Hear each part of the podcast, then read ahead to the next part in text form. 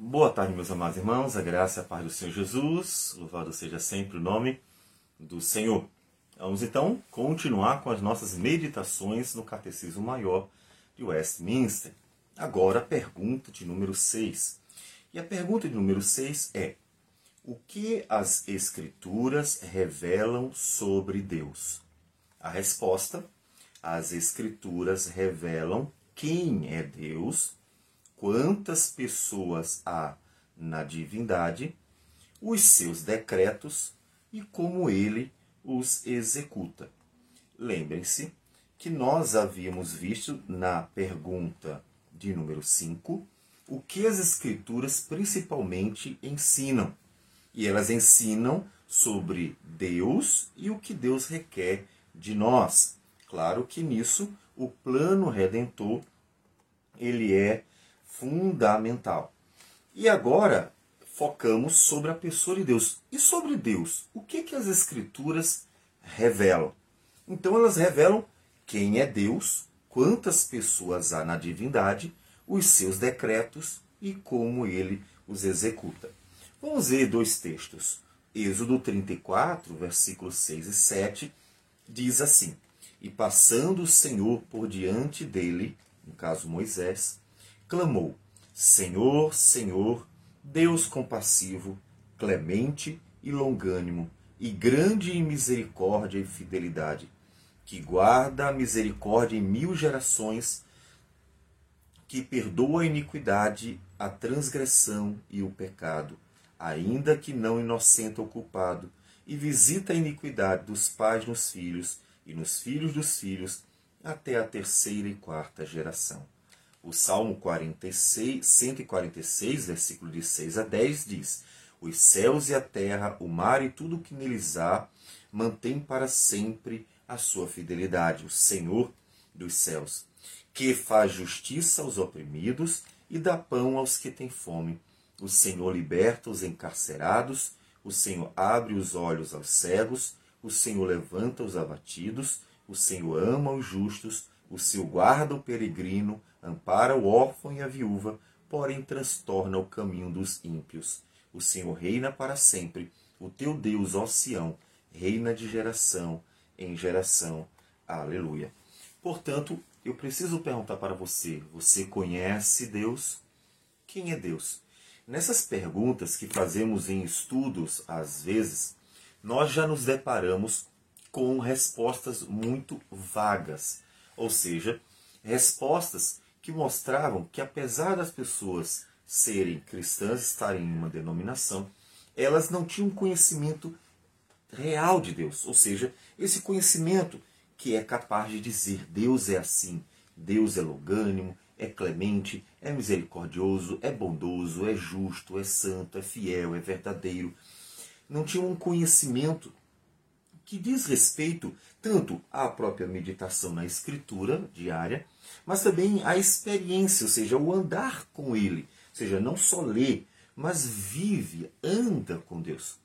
E nessas, é, é, nesses estudos, nessas perguntas, normalmente as pessoas tendem a dar palavras ou descrições muito vagas sobre quem é Deus.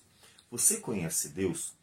Deus se revela pela Escritura. Ele diz quem ele é pela Escritura. Ele diz para gente, ele fala. Assim como você, quando vai se apresentar alguém, com o passar do tempo e a relação vai se aprofundando, você vai revelando quem você é. Você vai contando quem você é. Para que a gente saiba exatamente quem é você. Então, quem é Deus? Você precisa saber. Porque, inclusive, para se relacionar bem com uma pessoa, você precisa conhecer bem essa pessoa. Você vai fazer aquilo que é bom para ela quando souber o que ela gosta. Você vai evitar o que é ruim quando souber o que ela não gosta. Portanto, conhecer a Deus é fundamental. E Deus revela para nós quem Ele é. Inclusive, como nós vimos na resposta, quantas pessoas há na divindade, a questão do Pai, Filho e Espírito Santo, a Trindade é uma revelação que somente encontraremos na Escritura. Você pode ver que Deus existe pela natureza, você pode ter o testemunho de que Deus existe pelas maravilhas que ele faz, mas há, com certeza, certos, é, certas características, há certas coisas sobre Deus que só conseguimos por meio da palavra. E a palavra nos diz que há um só Deus, isso é importante eu vou frisar. Há um só Deus, mas este Deus, ele se revelou a nós como sendo Pai, Filho e Espírito Santo. Três pessoas distintas, um único Deus, de tal modo que nós vemos que o Pai planejou todas as coisas, o Senhor Jesus, que é o Filho, ele morreu na cruz do Calvário por nós, não foi o Pai, foi o Filho, e o Espírito Santo foi enviado pelo Pai e pelo Filho, depois que Jesus foi assunto aos céus, subiu para estar à destra do Pai, então eles enviaram o Espírito Santo, que é o selo da nossa redenção, para estar para sempre conosco. Veja, três pessoas, um só Deus, agindo de forma que glorifique o nome do Senhor, o nome é, é, de Deus. Nós também conhecemos pela Escritura os decretos de Deus, ou seja, o que, que Deus planejou e o que Deus é, pretende fazer. Aquilo que Deus tem como plano redentor, tudo aquilo que ele quis contar para nós, é claro.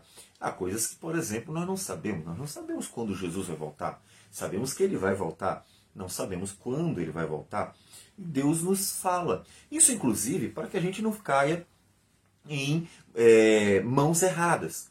No movimento que foi o movimento adventista, que foi um movimento que aconteceu por causa da profecia de um homem, de um personagem da, da, do, de dentro da igreja, que disse que Jesus voltaria em data marcada, ele conseguiu atrair muita gente para essa espera da volta de Jesus. E falhou. Então era uma falsa profecia.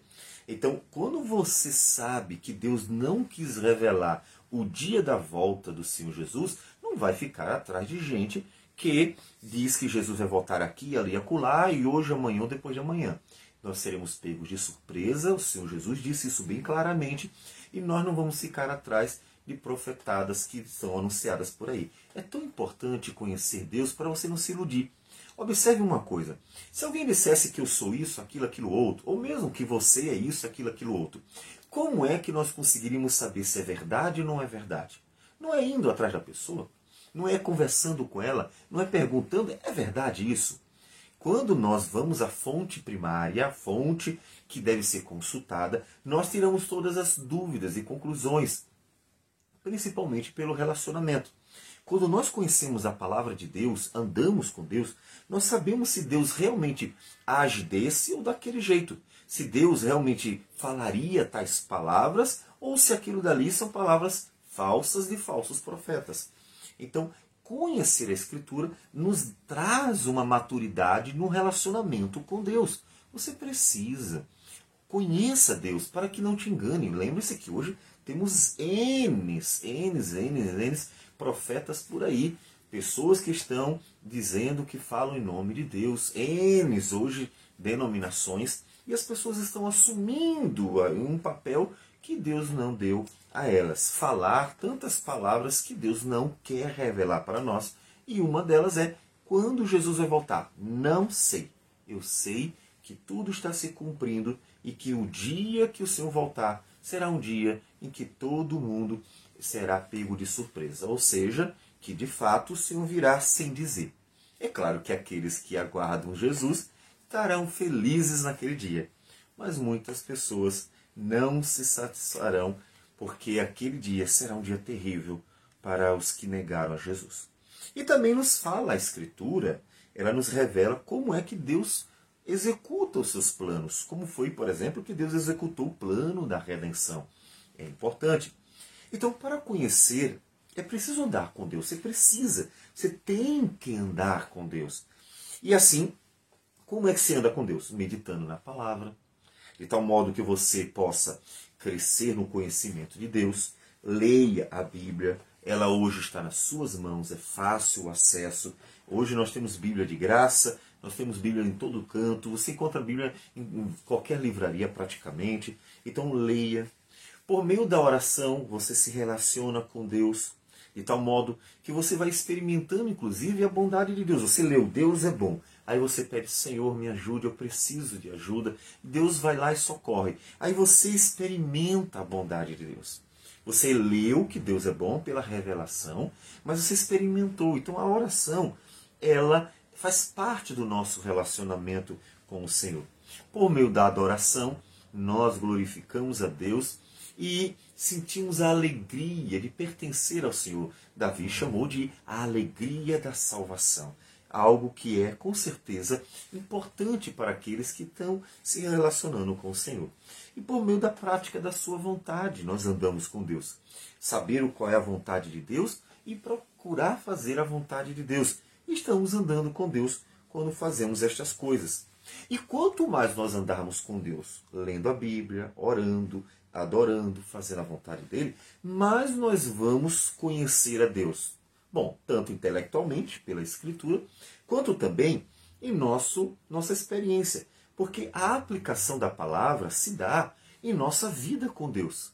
Veja, você pode conhecer tudo, mas se você conhecer tudo e não estiver andando com Deus, será apenas uma questão acadêmica, como muitos estudiosos pegam a Bíblia e estudam. Lembra-me que em letras Alguns professores chegam a usar alguns livros da escritura por serem literaturas.